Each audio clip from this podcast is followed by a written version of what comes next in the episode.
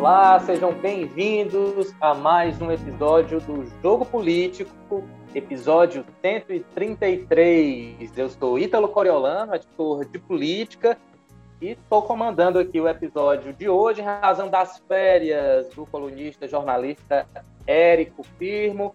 Vai passar aí umas duas semanas afastado, então estou aqui para comandar a lojinha e comigo debater aqui os principais assuntos da semana, eu tenho o editor de opinião e do povo, Walter Jorge. Olá, Walter. Aí, Ítalo. Tudo bem? Tudo bem, seja bem-vindo. Completando aqui nosso trio de análise, tem o repórter de política Carlos Holanda, o nosso Cadu. Cadu, seja bem-vindo. Oi, Ítalo. Oi, Walter. Tudo bem? Tudo bem, seja bem-vindo. Então, gente, a semana está começando bastante movimentada, mais pressão sobre o governo Jair Bolsonaro. O que, que acontece? Uma reportagem do Estadão mostra que o governo articulou um esquema de orçamento secreto para beneficiar, para agradar sua base aliada, mais especificamente o chamado Centrão. 3 bilhões de reais colocados aí à disposição de parlamentares para que eles pudessem aí alocar onde achassem é, mais benéfico né, para as suas bases regionais, né, seus colégios eleitorais espalhados pelo Brasil. E qual seria a irregularidade? Né? Primeiro, seria usurpar do executivo o direito né, de definir onde esses recursos devem ser alocados. Seria também aí desrespeito à lei de diretrizes orçamentárias, uma série aí de problemas né, que comprometem a lisura desse esquema bilionário já foi aí taxado, batizado de tratoraço, de bolsolão, não faltam adjetivos para esse esquema que deve aí dar mais dores de cabeça ao presidente Jair Bolsonaro. A gente vai já, já explicar por que o termo é tratoraço, por que bolsolão, aqui com os nossos analistas. Walter Jorge, eu queria começar é, explicando melhor por que, que esse esquema seria irregular e por que, que ele é mais um, um ponto de ameaça, de pressão em relação à estabilidade do governo Jair Bolsonaro. Explique para a gente aí em detalhes. É, o primeiro ponto que, que gera, eu diria que gera toda a confusão em torno, é o termo que foi usado secretas. Eram, eram, eram, eram informações que não estavam disponíveis, o que indica que não era uma ação muito, muito católica, né? muito cristã. É, então, o fato de estar escondido, é, para mim, é o, é o, primeiro ponto aqui. O segundo, há um segundo aspecto, que é essa história dos deputados terem o direito de direcionar o dinheiro. Está aí, do ponto de vista da lei, isso é atribuição do Ministério. O Ministério, o, o, o deputado define, tem lá seu valor, sua cota e tudo, tem seu, mas essa destinação quem define é o Ministério estava sendo feito era quem, quem, quem dizia para onde esse dinheiro ia, como seria gasto, seria o deputado. Era, era quase que um orçamento pessoal que eles tinham, e isso fere muito. E o terceiro ponto, que aí, aí é fruto da, da, da investigação, da reportagem do repórter que fez na, da Folha do, do Estado de São Paulo, do Estadão, é que encontraram alguns casos de superfaturamento. Né? Quer dizer, tinha lá um tipo de equipamento que o Ministério está autorizado a comprar por 100 mil reais e, por indicação de um deputado, né, é, foi comprado esse mesmo equipamento por 300 e alguma coisa, 370 mil, um, um superfaturamento bastante expressivo, de 100 para mais de 300. Então, são esses três pontos, e eu acho que o grande problema que cria para, para, para o governo, o Ítalo, eu acho que é porque no final de semana mesmo o presidente estava dizendo, ah, dois anos e meio de governo, dois anos e cinco meses, e não tem um, um, um escândalo, não tem uma corrupção para apontar, não sei o quê. Mas primeiro, preciso lembrar primeiro o seguinte, Quando o mensalão surgiu para começar a azucrinar a vida do PT, era mais de dois anos de, de governo também, era chegando aos dois anos. Então, nós estamos num período mais ou menos parecido, o PT podia ter, até nós, aquele caso do mensalão, que, vamos lembrar que o mensalão estourou, no caso, um, um, um, um funcionário, um diretor de segundo escalão dos Correios, recebendo 3 mil reais. Então, puxaram aquele fiozinho da meada e veio aquela confusão que, se, que, que destruiu a cúpula do partido, por exemplo, e quase que leva o, o Lula a, ao afastamento. Um escândalo começou com 3 mil reais, esse já começa com 3 bilhões, ele já começa com um valor bem mais. E, era, e, e, até quando surgiu o mensalão, também o PT era um partido que podia fazer esse discurso: olha, acabaram assim, acabou o tempo dos escândalos, das corrupções, então essas coisas. Uma máquina do tamanho que tem a brasileira, o governo fica. O que o governo tinha que fazer e tem que fazer, e aí nesse daí o Bolsonaro não tem discurso para isso, é o seguinte: é, eu tenho reforçado as estruturas de combate à corrupção, as estruturas de Estado que servem para combater o crime, combater qualquer tipo de desvio dentro do governo estão fortalecidas, e no governo Bolsonaro é o contrário. É o contrário, você não tem, você não tem a controladoria geral da União, por exemplo, a CGU, que nos governos do PT tinham um protagonismo, nesse agora você tem um ministro que faz o que o governo quer, vir nos churrascos do presidente, que é aquele Wagner Rosário. Quer dizer, mas é, não tem compromisso. o, que, o, que, o que tem acontecido com a Polícia Federal é só a gente ver, né? As interferências uma após a outra para atender, para no final das contas acabar indicando um amigo do, do filho que é investigado pelo Ministério Público lá de, do Rio de Janeiro. Então, assim, eu acho que isso joga uma, uma fumaça muito forte sobre o governo em relação ao grande, digamos assim, ao grande é, discurso que ele tinha e que era a grande promessa da campanha, acabar com os tempos. E, e outro aspecto desse escândalo específico do Bolsolão ou Tratoraço ou o que seja, é que esse não é, uma, não é, um, não é um esquema herdado do PT. Não, essa prática não havia na época dos governos do PT. Passou a haver a partir de 2019. Então, convenhamos que é uma, uma prática absolutamente carimbada na era Bolsonaro. Né? Isso o próprio Ministério disse, não, isso já vem acontecendo desde 2019 e tal, etc. Então, não, não dá para dizer que na época tinha um, um, uma situação que vivia antes e não teve tempo de desarmar. Não é isso. Estamos falando de um esquema absolutamente montado dentro já da nova da nova era. Então, eu acho que cria, em resumo, um grande complicador para o governo, numa área em que ele, de fato, surfava, muito embora surfasse com muita vírgula, né? porque se não havia escândalo do governo Bolsonaro, escândalos com a marca Bolsonaro sobravam. Né? O filho mesmo está tá tentando sair de um agora que não comprou uma mansão de 6 milhões é, em Brasília, o filho senador Flávio Bolsonaro. Né? E a própria trajetória do Bolsonaro é marcada por essas histórias de rachadinha, essas coisas todas. Então, digamos assim, o, o presidente e o seu entorno não eram livres desse debate, porque tinham, tem uma série de coisas que tem que, em algum momento, terão que justificar por que, que havia essa prática de rachadinhas e essas coisas em torno dos seus gabinetes e com o dinheiro público que eles é, administravam. O que a gente, o que começa agora é uma outra coisa, já falando do governo Bolsonaro, e é já envolvendo valores, somas a, astronômicos, e para uma coisa que é outro, é, é, outro valor que ele tinha no discurso, que é puramente para o tomar lá da cá. Ou seja, era dinheiro, muito embora tenha entrado aí alguns senadores que se viu do PT, do PDT e tal, possivelmente entraram para dar um pouquinho de, né, de credibilidade à coisa e caíram nessa, né, mas, mas fizeram essa autorização através do presidente do, do Senado, Davi Alcolumbre, mas se sujeitaram a isso, então, de alguma forma, ajudam o governo a discursar, dizendo, não, mas como é que era um esquema para tomar da casa se tinha parlamentares de oposição é, beneficiados? Eles terão que explicar isso, os, os que aparecem envolvidos, né, os senadores que eu me lembre do, do PT, o Berto Costa e o, e o Rogério, aqui do, do, do, do Sergipe, e o, e o senador aqui do Maranhão, Everton Rocha.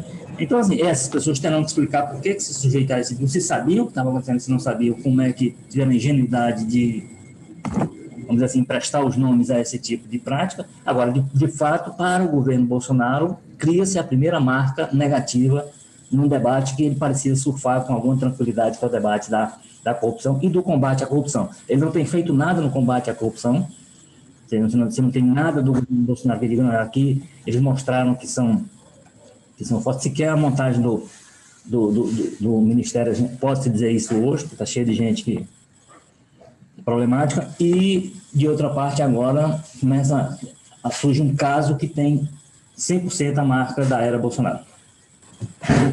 Muito bem. Então, só deixando claro porque teve esse batismo né, com o nome de tratoraço, porque os deputados e senadores demandaram a compra de tratores e outras máquinas agrícolas com preços superfaturados em até 259%, né, o percentual aí acima dos valores de referência que são fixados pelo próprio governo. Vale lembrar também que o próprio presidente Jair Bolsonaro tinha vetado a possibilidade de parlamentares é, aplicarem né, recursos das chamadas emendas RP9. O presidente considerou que isso contrariava o interesse público e estimulava o personalismo, mas acabou aí que 3 bilhões de reais foram é, indicados, né, a sua aplicação foi indicada pelos deputados da base aliada e acabou, como o Walter acabou é, de explicar, levando também a reboque alguns nomes da oposição que vão precisar aí explicar porque de alguma forma aceitaram esse tipo de proposta. Agora, Cadu, como o Walter relembrou aqui para a gente, em relação ao mensalão, né, a CPI dos Correios, que naquela época a gente tinha né, essa estatal dos Correios, agora temos aí também outra empresa, né, que é a Companhia de Desenvolvimento dos Vales do São Francisco e Parnaíba, a Codevasp, uma estatal também é, é, do governo federal, atualmente controlada pelo Centrão, e de alguma forma sendo aí a, a intermediária desse sistema, né, por meio dessa empresa que esses produtos são comprados. Que forma a Codevasp entra dentro dessa polêmica, né, o que, é que ela faz exatamente é, é, e, quais os riscos né, que a gente pode é, é encontrar diante do, do, uso dessa estatal dentro aí desse novo esquema. A Codevasp era o canal, digamos assim, por meio do qual é, esse dinheiro era, essas transferências eram, eram executadas, né? O, o, o líder do governo no Senado, Fernando Bezerra Coelho, por exemplo, é, editou aí a transferência de 46,5 milhões ao município de Petrolina em dois convênios, e aí por meio dessa estatal. Então ela era aí é, o canal aí era ou é o canal aí dessas transferências que, como já, como já foi dito aqui, são ilícitas, elas passam ao largo da, da Lei de Diretrizes Orçamentárias, a LDO, não são, portanto, emendas parlamentares é, que estão ali, é, que, que, que são um, um mecanismo do processo legislativo.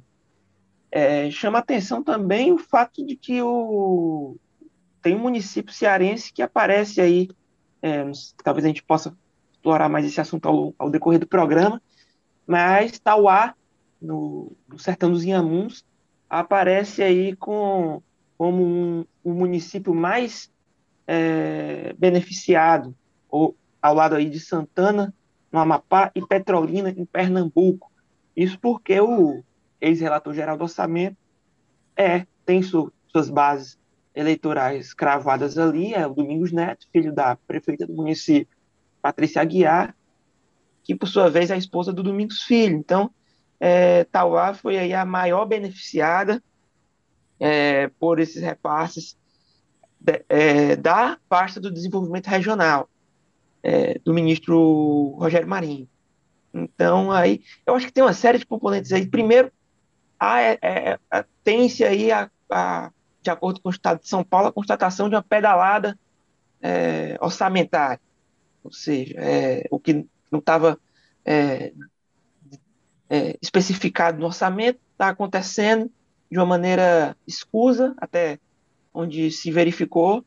É, segundo, é, é, isso é um, um, dos meios pelos quais o presidente Jair Bolsonaro está pavimentando seu caminho, pavimentando aqui, sem o, com perdão do trocadilho, né, quase que literalmente pavimentando esse caminho rumo ao, a mais quatro anos de mandato, por meio da compra de deputados e senadores, é, para espalhar obras pelo país e, e, e enfim, é, eleger e reeleger aliados, é, ter maior número de palanques possível no ano que vem. E, é, e aí a gente tem um conjunto de, de a, a, a, ver aqui pela, pelo que o Estadão publica, um conjunto de irregularidades que tem um potencial para complicar o presidente. Eu não sei se vai complicar, porque é, ele, ele tem conseguido é, atenuar o poder de fogo que algumas, é, sobretudo que, que denúncias veiculadas pela imprensa trazem à tona. É, e aí, mas aqui tem um, um, um conjunto de indícios é, muito claros de que é, uma, uma espécie de bolsolão, como as redes estão tentando batizar, de fato aconteceu. E, e tem uma coisa, viu, Cadu, Ítalo, assim, que é como, como diz assim, a questão do fio da meada, pode ter sido puxado, porque uma das coisas que se descobriu, você tinha um órgão como a Codevasf, que era ali um órgão de subinteresse, né, que parecia, não, fazia parte da máquina, mas não, tinha, não gerava grandes disputas por ele. E se descobriu agora que tem sido um órgão bastante turbinado no governo Bolsonaro, bastante. Ele hoje, por exemplo, é uma, a, a Codevasp, por rádio de atuação dela, vai até surpreendentemente o Amapá, por exemplo. O Amapá está dentro do o Amapá, que é o estado do senador Dalvia Columbre, que era um dos que manobrava essa verba secreta de 3 de 3 bilhões. Então, de repente, se descobriu que é um órgão que foi, cujo orçamento foi muito ampliado para esse ano 2021 e que é controlado pelo Centrão.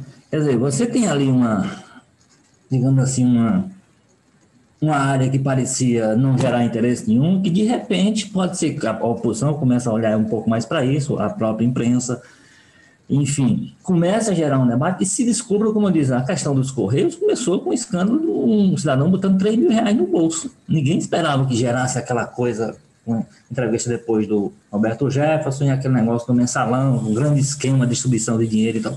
Então, o dinheiro começou com 3 mil reais. Então, de repente, isso pode gerar alguma curiosidade, alguma, e alguma investigação, e algum e alguma atenção maior na Codevas para saber por que, que o órgão virou, ficou tão forte no governo, por que, que é controlado pelo Centrão, os cargos lá são distribuídos pelo do líder do governo, que é do MDB, aí o, o Ciro Nogueira aqui, aqui do Piauí tem um pedaço, o, o, o possivelmente alguém, aí o, o, enfim, tem uma distribuição e tudo, é uma, é, o Elmo Nascimento, que é lá do, da Bahia, tem outro pedaço, então, que é do DEM, então, o Centrão controla esse órgão e, de repente, esse órgão aparece como um grande distribuidor de uma verba secreta do governo. Pode ser que isso gere uma atenção na Codevasf e venha depois a, aprofundada a gerar novas preocupações para o governo. Agora, igual o fala é muito curioso, porque a Codevasf, né, como o próprio nome diz, né, ela atua nas vale, áreas do Vale do... E pelo que eu saiba, teve até uma transposição, mas não chegou até a Amazônia, né? Chegou até o Ceará, Paraíba, Pernambuco.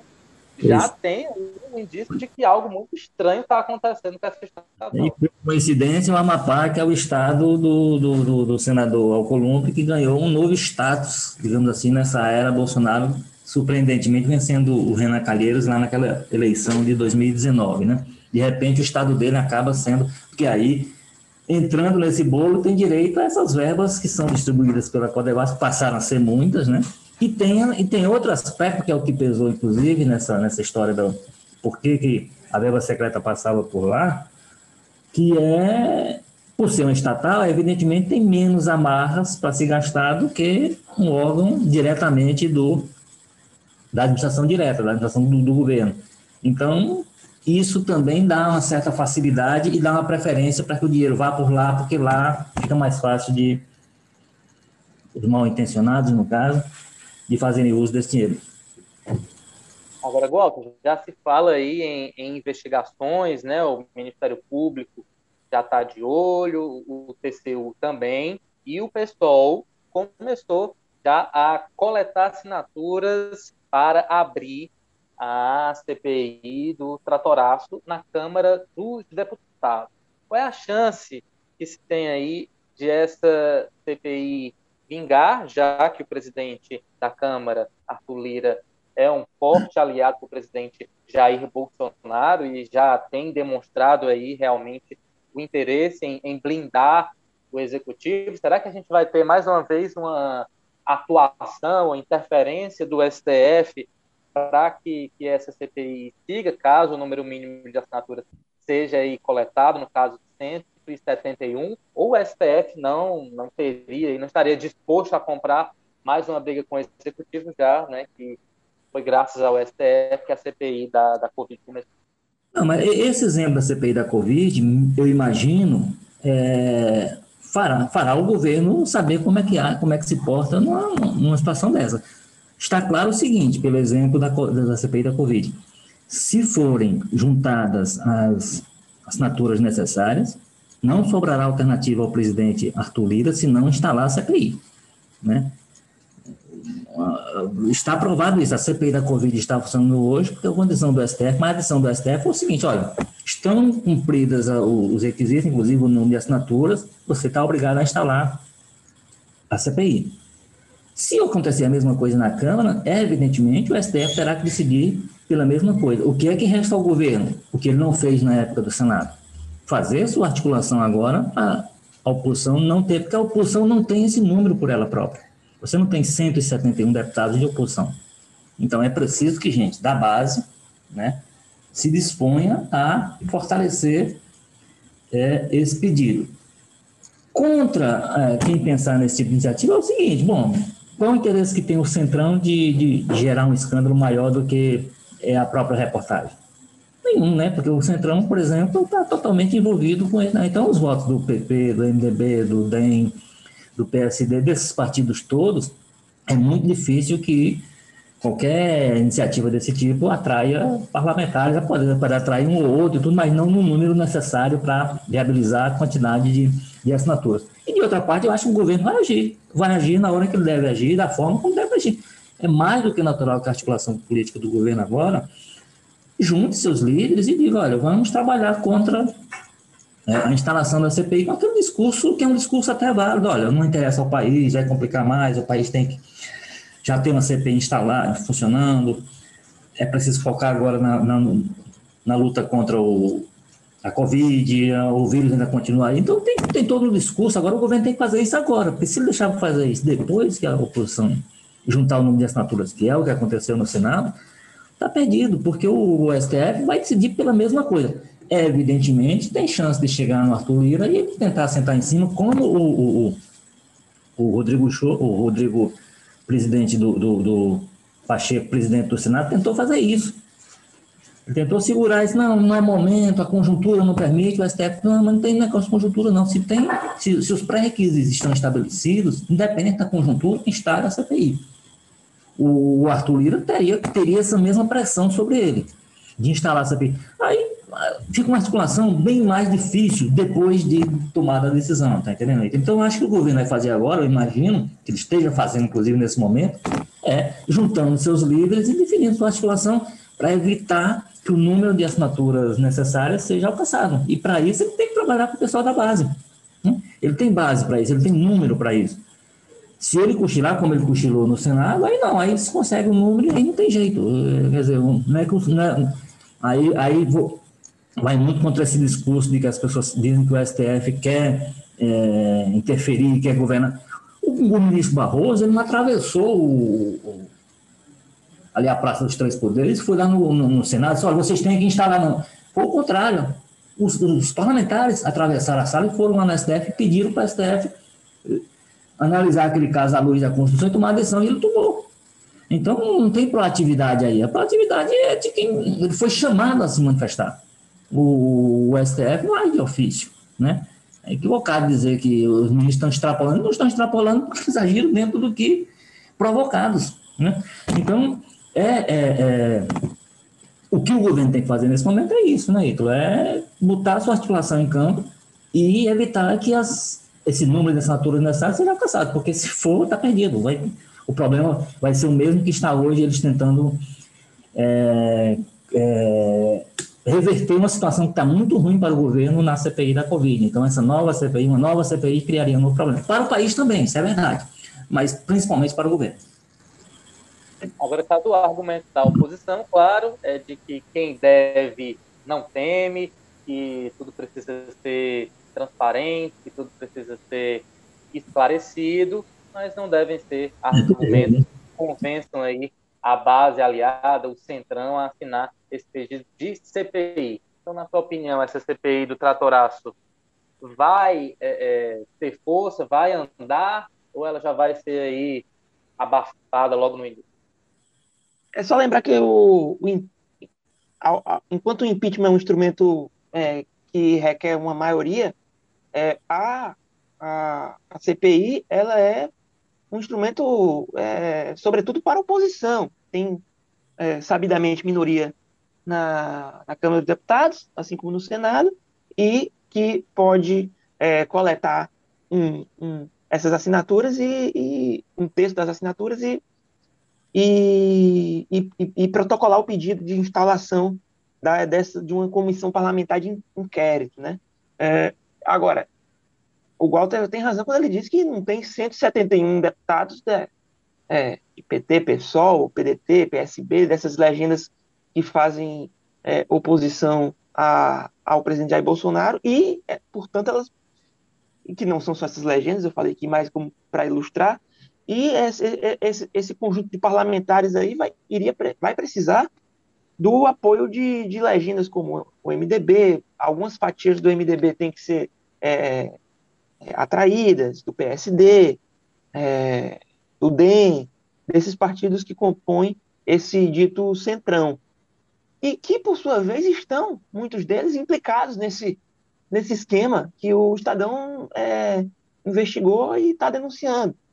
Então, eu acho que a preço de agora, eu diria que é uma conta difícil de ser fechada na perspectiva da oposição, mas é, é, como eu acho que é, esse desenrolar ele, ele é ele é será dinâmico e algumas surpresas podem acontecer. Não não sei não saberia citar quais. Então eu digo eu, eu acho que é, a, é, é pouco provável que eu entendo como pouco provável que essa CPI é, consiga que esse que esse que o, deputado Ivan Valente do pessoal de São Paulo consiga reunir essas 171 assinaturas.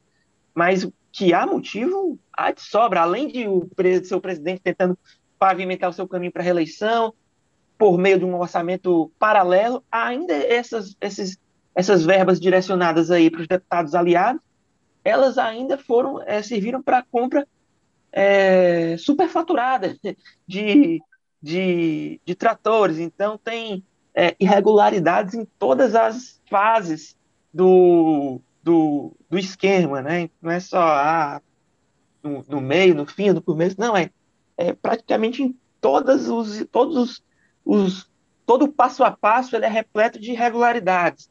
Então, é, isso pode também servir como uma, uma maneira, um instrumento de pressão, né? Esse, esse, esse, esse conjunto de, de de práticas mal cheirosas, por assim dizer.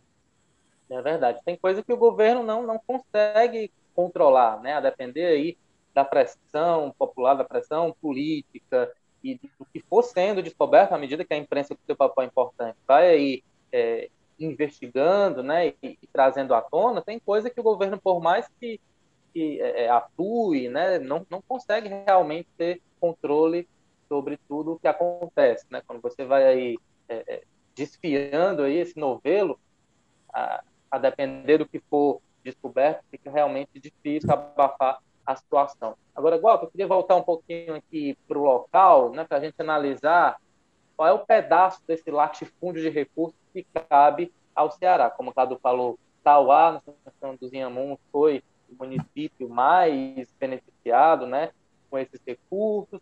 O deputado federal Domingos Neto disse que é natural os parlamentares é, fazerem algum tipo de indicação no, no orçamento e colocou tudo é, nas costas da Codevasp, né? Não, é quem, quem decide são eles, é uma coisa autônoma, mas a gente sabe que existe, obviamente, a influência dos deputados é, em relação à estatal, não é uma coisa separada, apartada, não dá para lavar as mãos nessa situação, né?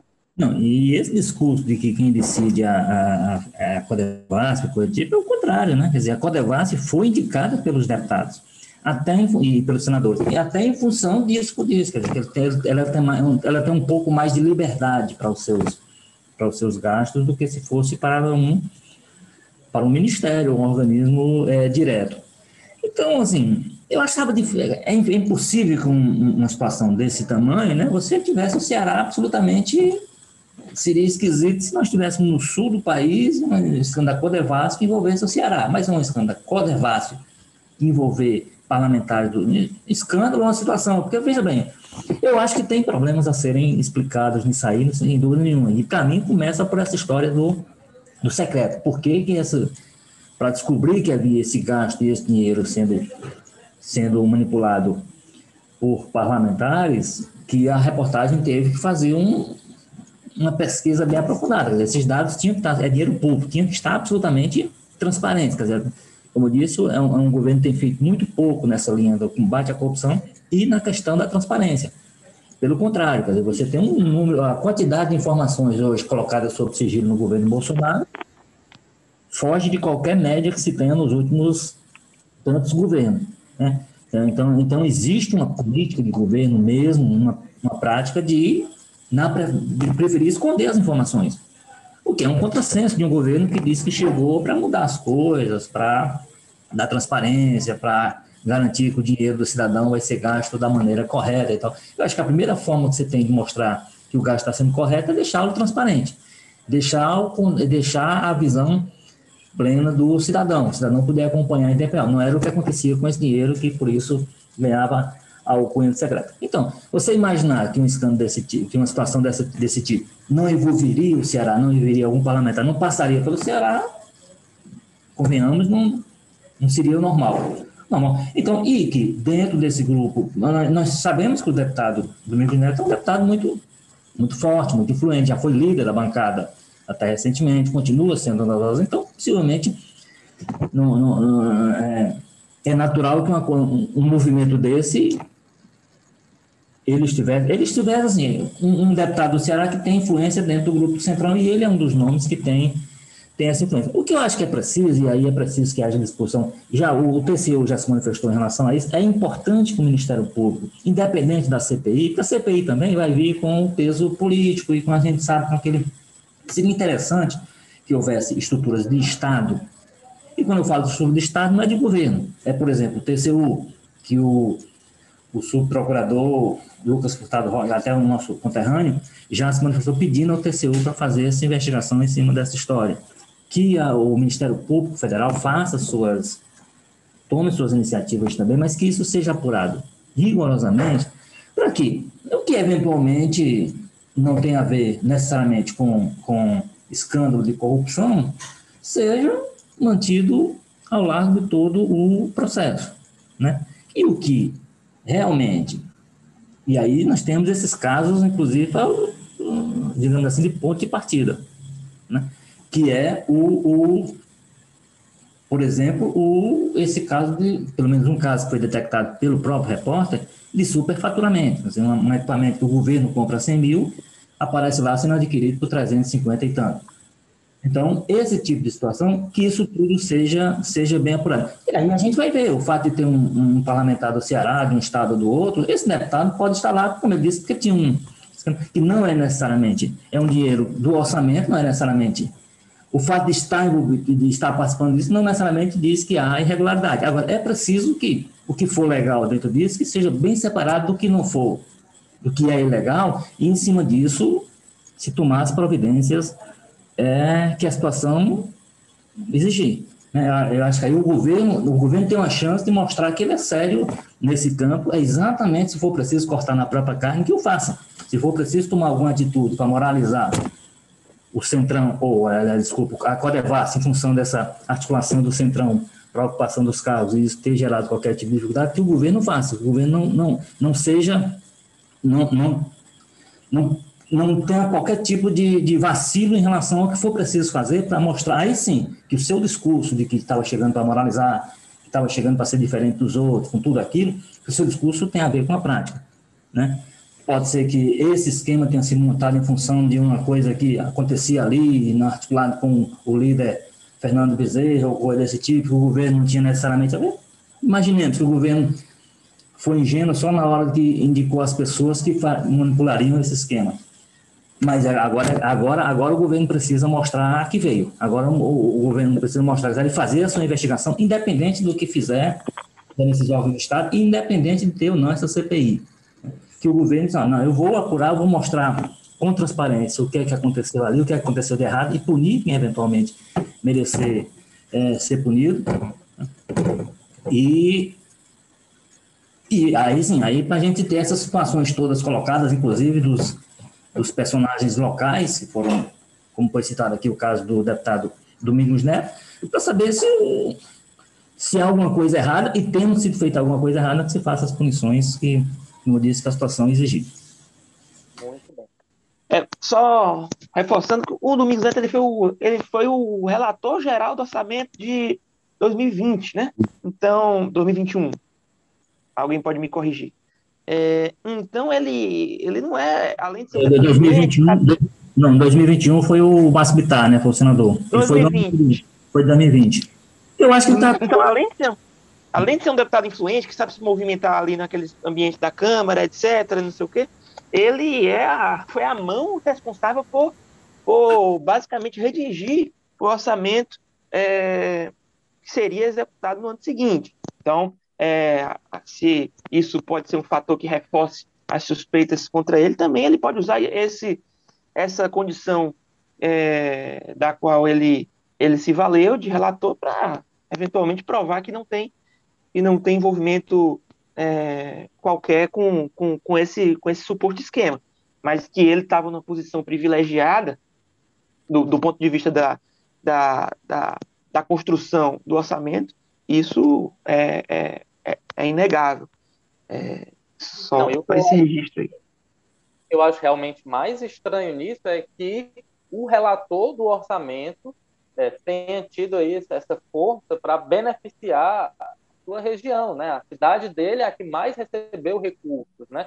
Só isso para mim já mostra que tem muita coisa errada, né? O, é, é, só, só uma coisa sobre isso. Eu, eu, aí eu vou defender o direito, bom, o, o, deputado defender a sua região.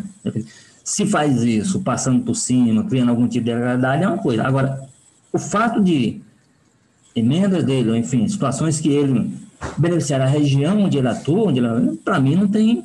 Esse fato em si, para mim, não, é, não, não gera nenhum tipo de o que gera problema é o seguinte: são os casos em que um deputado de um estado está mandando, mandando comprar equipamento em outro estado. Aí isso aí é uma coisa meio confusa. E aparece também nesse esquema, né? Deputado do norte mandando comprar máquina, equipamento para Goiás, para não sei o quê.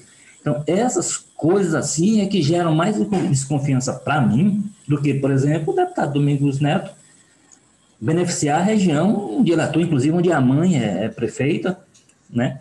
é, com dinheiro que ele consegue colocar na emenda. Né? Esse fato aí eu não, eu não gero em si, eu não, não, a não ser que haja, como você diz, a não ser que tenha, desproporção e isso esteja prejudicando outros deputados de outras regiões e isso esteja sendo atropelado. Aí é uma discussão Eu falo mais nesse sentido mesmo, né, do, do, do desequilíbrio. Uma cidade aí, colégio eleitoral do deputado da base, que é a que mais recebeu recursos, enquanto é, é, outras cidades que talvez né, até precisassem mais, muitas obras paradas em vários locais aí, não só do Ceará, mas do Brasil, que acabaram não recebendo recursos. Né? Eu falo mais realmente é de, é de usar de um, um determinado posto para levar muito mais recursos e não sabem que critérios foram utilizados que justificassem uma, uma cidade aqui do Ceará receber mais recursos que outra que talvez precisasse Mas, enfim, saindo um pouquinho da Câmara e indo para o Senado, Cadu, temos aí uma CPI de vento em popa, né? CPI da Covid-19, que já ouviu é, dois ex-ministros, que ouviu o atual ministro da Saúde, Queiroga, que nessa semana vai ouvir é, também é, outras autoridades né, importantes que têm é, é, papel aí crucial no combate à pandemia aqui no país. Né? Alguns avaliam que os depoimentos dessas testemunhas não trouxeram muitas novidades, que não implicaram diretamente o governo Jair Bolsonaro ou o próprio presidente Jair Bolsonaro, nomes do governo dizendo que a CPI não vai dar em nada, né, bem despreocupados ou tentando transmitir uma certa tranquilidade em relação ao que está acontecendo. Ao mesmo tempo, o relator Renan Calheiros rebate essa tese, disse que sim, que os responsáveis é, pelo número absurdo de mortes aqui no país, eles serão responsabilizados, né, o atraso na compra de vacinas, enfim, que isso não vai é. estar impune. Ciro Gomes também se manifestou, inclusive, é, sobre esse assunto, também acha que vai dar em pizza. Isso porque depois, concluída a CPI, quem vai avaliar vai ser a Procuradoria-Geral da República, né? a gente sabe que alguns usuários aí têm uma relação muito forte com o presidente. Enfim, na sua opinião, né, para resumir, essa CPI da Covid vai acabar em pizza ou teremos algo de concreto ao fim aí desses dias de investigação? É, só só um, um, último rápido, breve ponto antes de entrar na CPI é o fato de que é o aspecto de que é, é, as afirmações, as declarações do presidente Bolsonaro de que ah, é, no dia que for pego um, um aliado, um, um governista é, em, em, esquema de corrupção, ele vai para o pau de arara, etc. Umas frases muito de, de muito estardalhaço para jogar para a torcida, mas na realidade é que o que a gente tem é um governo muito pouco transparente, o governo Bolsonaro é muito pouco transparente, e parte dessa pouca transparência é justificada por ele pela, pela, pelo, por, por, por um alegado mau caratismo da imprensa, que está sempre desvirtuando informações. Ora, use então os canais institucionais para dar transparência à sua gestão, à sua administração, use inclusive os, influenciadores é, bolsonaristas que estão aí sob a forma de jornalistas, que são muito que gozam de, muito, de muita pouca credibilidade, mas é, é, do jogo que o presidente faça isso, jogue é, com os seus, enfim. Entrando é, no aspecto da CPI, é, o, só para dar uma atualizada, o Barra Torres, presidente da Anvisa, está depondo nesse momento a comissão, disse é, o, o, o que mais se destaca até aqui do depoimento dele é o fato de que ele confirmou a versão do Mandetta sobre uma proposta para mudar a bula da cloroquina, colocando-a como um remédio eficaz para o tratamento contra a Covid-19, mas diferentemente do que os governistas, senadores governistas é, observam, eu entendo que ela é uma CPI que tem tudo para darem alguma coisa. É, eu acho que o depoimento mais evasivo é, foi o do atual ministro da Saúde, Marcelo Queiroga, mas o que é, é, absolutamente do jogo é o que se espera de um ministro da Saúde, que ele vá lá mesmo para é, ou esclarecer perfeitamente todas as questões, ou não conseguindo é, esclarecê-las, fugi-la, fugir delas, e foi o que, ó, o que ele fez é, durante todo, todo o interrogatório, mas o depoimento do ex-ministro é, Luiz Henrique Mandetta se complementa com o do ex-ministro Nelson Tais, na medida em que ambos constatam que há, houve aí uma ingerência excessiva do presidente sobre o, a gestão da saúde pública no decorrer da pandemia. Eles não tinham ali é, meios de é, autonomia, eles não tinham autonomia para conduzir a pasta de uma maneira minimamente responsável e saíram em função de a posição, em resumo, em função de a posição negacionista do presidente ter prevalecido sobre os, os desígnios aí deles, que eles desejavam dar à pasta. É, e aí, o, essa semana é importante, tem, o, além do depoimento do Barra Torres, tem o, a fala do Fábio Van Garten, ex-titular da Secretaria de Comunicação do governo, que recentemente, em entrevista à Veja, deu declarações aí no sentido de complicar a vida do general Eduardo Pazuello, reforçando a tese de muitos de que o militar vai, deve ser mesmo aí utilizado como uma espécie de boi de piranha para, nesse momento, proteger o presidente Jair Bolsonaro é, de complicações mais sérias. Então, é, e aí, o, inclusive, o, o, a partir do que o do que o Fábio Van Garten falar amanhã, ele fala amanhã a partir das 10 horas aos senadores, reforça ainda mais a expectativa sobre o Eduardo Pazuello, que fugiu aí do... Fugiu não, né? É, pelo menos ele, ele, ele, alegou que não poderia comparecer no último dia 4 ao depoimento é, da CPI porque esteve em contato com, com pessoas que contraíram o vírus da Covid, e mas foi recebeu o Onyx Lorenzoni, ministro da Casa Civil, eh, teve presencialmente com o presidente Jair Bolsonaro, fragilizando a própria alegação de que estava impossibilitado de comparecer ali no Senado Federal. Ele deve, inclusive, ser, ser é, apertado, inquirido nesse sentido. E, mas aí, a, a partir do que o, o Fábio Van Garten disser amanhã, é, com como o Eduardo Pazuello pode reorientar ou é, continuar no caminho inicial de, da, da estratégia que está desenhando para oferecer no momento do interrogatório.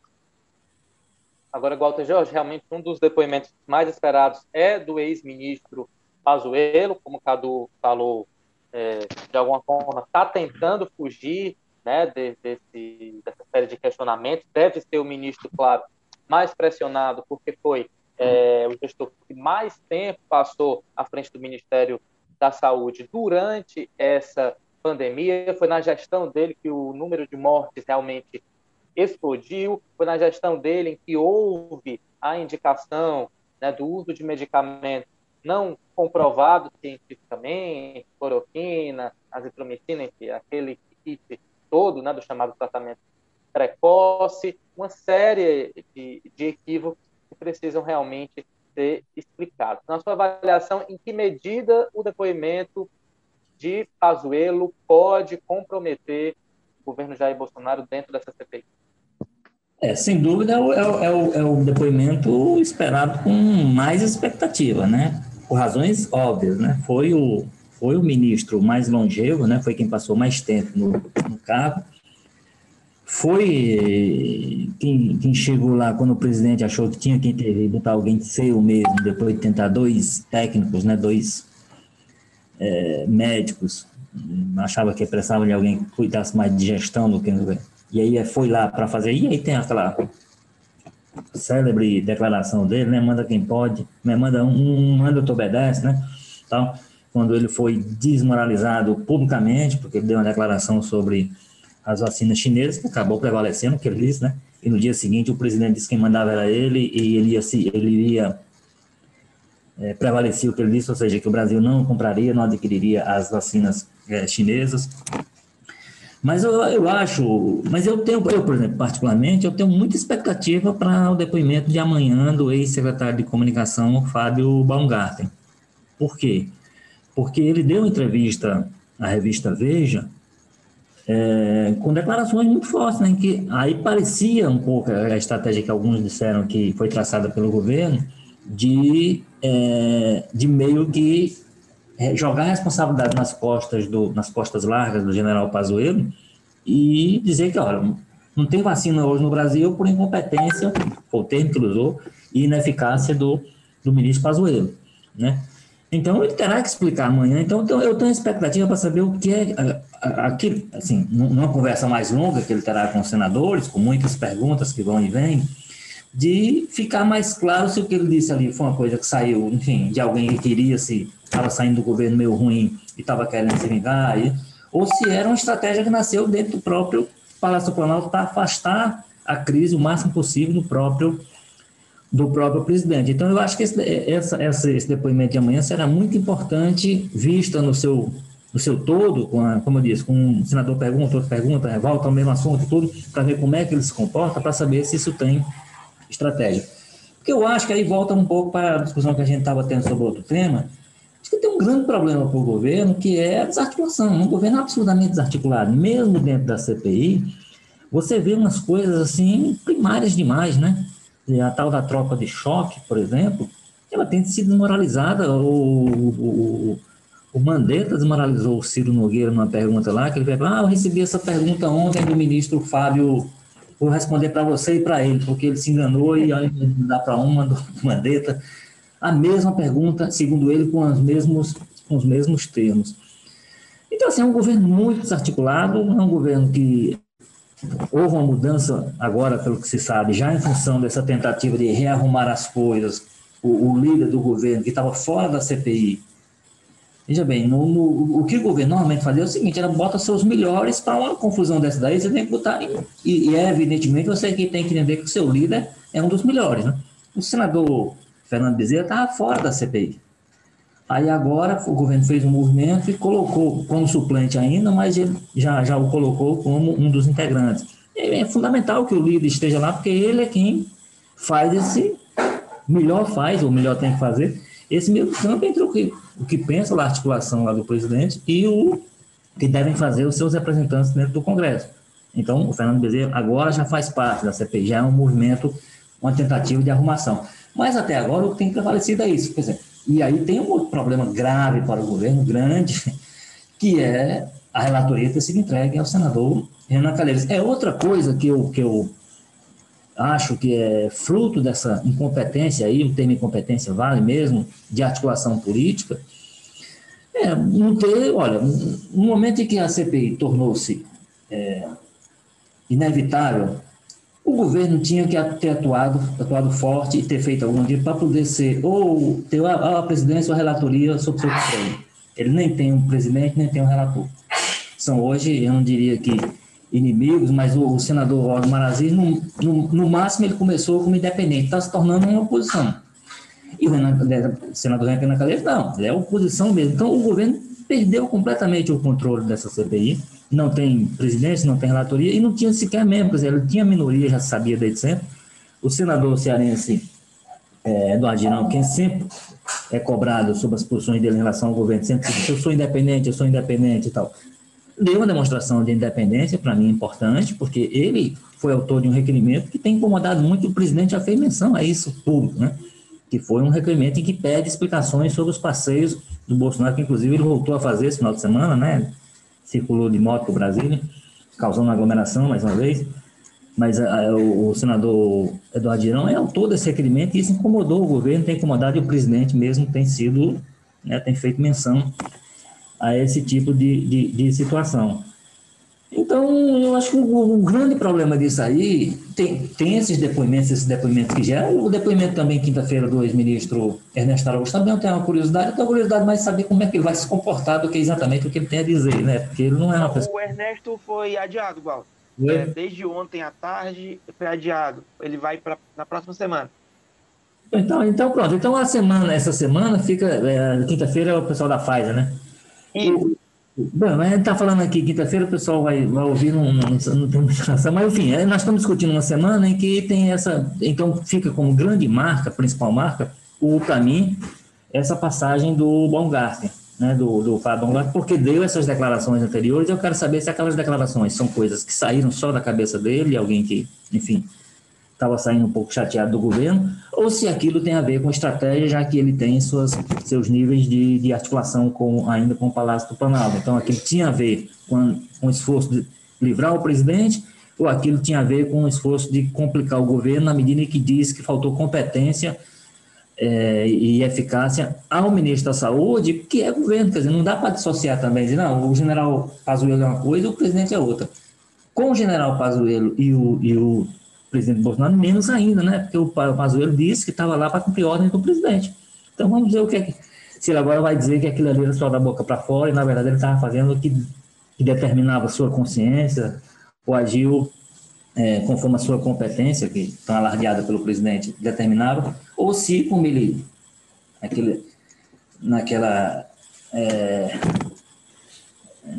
digamos assim, ridícula cena no, no, no, hotel de trânsito lá do Exército, onde ele morava, em Brasília, e lá do presidente, dizendo isso aí, depois desmentido publicamente de maneira vergonhosa pelo presidente, não, é que assim, um manda, outro obedece. Um general dizendo isso para um capitão fica até esquisito, né? Então, e vai ser positivo, e foi positivo essa mudança de data, porque é o depoimento do, do Fábio Van Garten, ex-titular da SECOM, potencialmente se complementará ao dos executivos da Pfizer. A, o que de mais bombástico na entrevista do Fábio não diria bombástico, mas é, escandaloso, chamativo na entrevista do Van Garten à Veja, é justamente o fato de que ele é, atribui incompetência, ineficácia à gestão do Pazuello, sobretudo na aquisição dos imunizantes da Pfizer. Então, é, os senadores terão aí a oportunidade de é, reunir esses relatos desta semana de Vanguard, dos executivos da Pfizer, e na semana seguinte jogar tudo nos, no colo ou nos peitos de Eduardo Pazuello e Ernesto Araújo em forma de pergunta. Então, é, acho que essa mudança de trabalho ainda foi muito. Do, essa mudança aí do, do calendário foi muito positiva. Eu, eu, eu acho que não. Eu, porque a questão é a seguinte: eu, bom, eu, eu, eu acho que acaba sendo positiva para ele, mais do que para a CPI. Porque seria ruim para ele, eu imagino, ele um dia depois, que o depoimento do, do Mandetta foi, foi o mais incisivo até agora, né? O, o foi, foi mais evasivo, mas o Mandetta não, o Mandetta foi claro, foi forte. E o Mandetta foi quem precedeu. Ah, né, não foi quem precedeu, não, porque na verdade o Tati passou menos de um mês e tal. Mas assim, mas foi o, a saída, digamos assim, barulhenta, porque o Tati saiu caladinho, né? Simplesmente mostrou que não, não ia mandar e tal, se incomodou e foi cuidar da vida dele lá no Rio. O Mandetta não, o Mandetta saiu atacando e sendo atacado. Né? É, que, então, eu acho que seria ruim para ele, até pelo seguinte, que a gente tem que considerar isso aí. A CPI pode, poderia reconvocar o, o, qualquer um deles, o próprio Pazuello. Então, se depois dele depois vai lá o Baumgart, vai lá não sei e diz mais coisas que implicam, ele, ele seria submetido a uma segunda sessão de, de de, de, de, na CPI, ele seria ouvido pela segunda vez, né? Então, assim, Mas o fato... Pode acontecer, tanto com o Vanguard quanto com o Pazuello. Eu digo assim, o fato dele, dele antes não evitaria que ele fosse depois, de qualquer maneira. Então, agora é o seguinte, ele depois, aí tem mais chance dele só uma vez, porque, enfim, depois, de, depois do Algar, depois de todo esse pessoal falar, o que, é, o que é mais que, a não ser que surjam coisas, mas do ponto de vista dos depoimentos esperados, eu acho que todos eles estarão, tudo estará dito aos senadores. Então, ele tem chance de apenas uma vez a CPI. Ele indo muito cedo, a chance de ele voltar seria muito grande, eu acho, porque realmente esses outros depoimentos têm, têm grande potencial de envolvê-lo muito com, com toda a crise que o país está vendo. Muito bem, realmente depoimento aí crucial para o futuro da CPI fica a dúvida. Será que a tropa de choque do governo vai defender ou vai responsabilizar, jogar tudo nas costas de Pazuello. Provavelmente essa segunda opção se confirme. Gente, a gente está quase chegando ao fim do nosso episódio de hoje, mas eu não poderia deixar né, de falar é, sobre essa picanha caríssima que o presidente Jair Bolsonaro comeu depois lá do seu passeio de motocicleta em Brasília. Walter George, o quilo da picanha que o presidente consumiu chega a quase R$ 1.800. Que picanha é essa? Folheada a ouro, tem ali um, um, toque de diamante. O que, que justifica um quilo de, de picanha tão, tão caro, né? E, e, além disso, né? Ok, o presidente começou lá escondido, está pagando do bolso dele, mas enfim, pagando mais também dinheiro, dinheiro do povo, né? Mas o que, que justifica o presidente ostentar né, esse, essa carne tão cara nas redes sociais, quanto a gente tem aí boa parte da população passando fome diante aí é, é, da pandemia, dos efeitos negativos na, na, na nossa economia, né? é algo realmente é, revoltante e chocante. Né? O presidente poderia ter evitado esse tipo de, de, comportamento. Primeiro, poderia não ter comido a carne, mas comeu. Segundo, ficar ostentando né, esse tipo de coisa na nossa realidade, em situações normais já seria um absurdo. Imagine agora durante essa pandemia. É, esse é o ponto, na verdade, o ponto mais grave disso aí tudinho, né, Ítalo? É esse escárnio, né? Esse desapreço do presidente a ser o exemplo, né? Ele, ele, ele, não, realmente, ele não, não falta, eu, eu diria, noção hoje ao, ao, presidente do que ele representa por exemplo, né? Essa é a questão, que, o, o que se discute com relação à forma como ele tem se comportado na, na, na, na pandemia, é a incapacidade dele de entender que ele é exemplo, né? Que que ele sai e cria acumulação, é, aglomerações, ele está sendo exemplo para que outras pessoas também criem, porque tem necessariamente ele como espelho. Então, tem que ter cuidado com seu atitude, e num momento como esse, como você diz, de crise, em que as pessoas estão é, com seus orçamentos apertados, muita gente passando dificuldade, ele próprio diz isso, ah, e aí culpa o, as medidas que os governadores e prefeitos tomam, tem muita gente com dificuldade, a fome, não sei o que, o caos, pão. aí aparece, como se diz, ostentando, é, falta noção, né? Assim, e o que me chama a atenção é que não, não haver no entorno dele quem chama atenção para esse tipo de coisa, se ele não tem essa consciência, que alguém tenha, né? Mas olha, é momento desse tipo de coisa, é momento de estar tá fazendo. Não, é momento nem de estar tá causando qualquer aglomeração, né? Você não tem, aí critica-se governadores de o, governador, o prefeito do Rio, esse final de semana está tá sendo obrigado a pedir desculpas, perdão e tudo aí, que apareceu numa roda de samba cantando e tal, não sei o quê, numa, pequena aglomeração. O, o, presidente não tem a menor noção de que, de que está fazendo errado nesse tipo de coisa, do, do mau exemplo que ele está sendo, e, e, e, com mais esse aspecto, né, que tem que ser, ele teria que considerar nesse momento uma situação que as pessoas estão vivenciando, Aparecer agora alguém comendo uma picanha com esse tipo de valor, com esse tipo de, de é a coisa que agride muita gente, agride as pessoas. Ele precisava ter, ele precisa ter consciência disso. Ele precisa ter consciência do peso de exemplo que ele tem hoje. Que ele não é, ele, ele, ele, queixa-se muito que tem, quer, quer, ter direito a ter opinião. Ele pode ter a opinião dele. Agora ele tem que ter cuidado com expressá-la, porque parte dessa opinião dele ele tem que guardar com ele mesmo. Ele não pode explicitar politicamente. Ele hoje é representante, ele é o representante máximo do Estado brasileiro. Como representante máximo do Estado brasileiro, tudo que ele fizer e que ele disser é, precisa ser entendido e precisa ser absorvido pelo conjunto da sociedade, não apenas por aqueles que gostam dele. Quem não gosta dele também precisa respeitar o que ele faz, o que ele diz. Esse tipo de, de, de situação, é, acho que gera desrespeito até entre as pessoas que gostam dele. Porque, como eu disse, é uma espécie de escárnio, né? Olha, um momento de dificuldade das pessoas, você fazer esse tipo de criar esse tipo de situação não, não convém, não convém a um presidente público, não convém a uma pessoa que seja e que queira ser e que precisa ser, né? Um peso que ter esse peso é, referencial para para o país. Agora, tudo que a gente disser e tudo que se disser sobre isso, infelizmente já deu para aprender isso em dois anos e quase dois anos e meio de governo não vai, não vai ter qualquer efeito sobre a forma como ele pensa as coisas. Né? Ele vai continuar achando que pode agir conforme, como se fosse uma pessoa comum. Acha isso bacana, as pessoas que gostam dele, algumas acham bacana, só que ele é o presidente da República.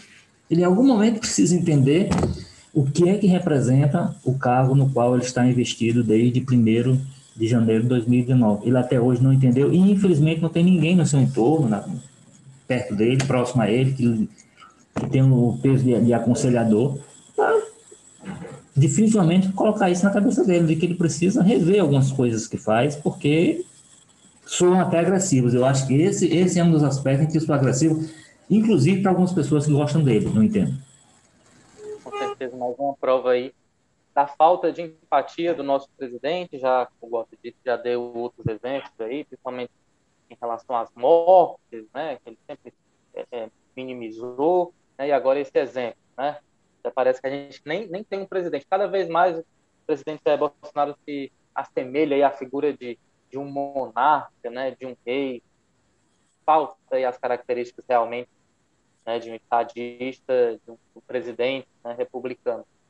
Bem, gente, é com dor no coração, vou precisar me despedir de vocês aqui, estamos chegando ao fim do nosso episódio de hoje. Walter Jorge, muito obrigado. Até a semana que vem. Até a próxima, Ítalo. Um abraço, Cadu. Carlos Holanda, sempre bom ter você aqui com a gente, trazendo suas opiniões, suas informações muito perspicazes aqui com a gente. Muito obrigado, até a próxima. A última informação é de que a carne que o Bolsonaro apareceu é considerada a mais cara do mundo, a verdadeira preciosidade para o mundo de quem admira esse, esse mundo das carnes. Valeu, Ítalo. Valeu, Gualdo. Valeu, Cadu. É realmente uma joia aí nesse mundo das cartas. Bem, gente, foi ótimo ter vocês aqui com a gente. A gente volta semana que vem. Muito obrigado pela companhia, né? E manda aqui pra gente seu retorno, a sua opinião. No episódio 133 do nosso Jogo Político, tivemos na edição Mariana Vieira, editor-chefe do Jogo Político é o nosso amigo Tadeu Braga, editor de política é João Marcelo Sena, diretores executivos de jornalismo, Ana Nadaf e Eric Guimarães. Agora eu tenho uma dica aqui para você, uma dica super especial. Você já ouviu falar no Povo Mais? O Povo Mais é uma plataforma multi-stream de jornalismo e cultura aqui do Povo. Nela você encontra em um só lugar, tudo juntinho, notícias, reportagens especiais, documentários, séries, podcasts, livros, programas ao vivo e também cursos. No Povo Mais é muito mais conteúdo, ou seja, um combo aí muito especial para você que quer estar sempre bem informado, consumindo aí é, é, conteúdos exclusivos, né, que vão ajudar você a entender melhor o que, que acontece, não só aqui no Ceará, mas também no Brasil e no mundo. Lembrando que tem uma promoção, hein? No primeiro mês de assinatura você paga apenas R$ 1,99. É isso, assine o Povo Mais. Um forte abraço e até o próximo encontro. Tchau!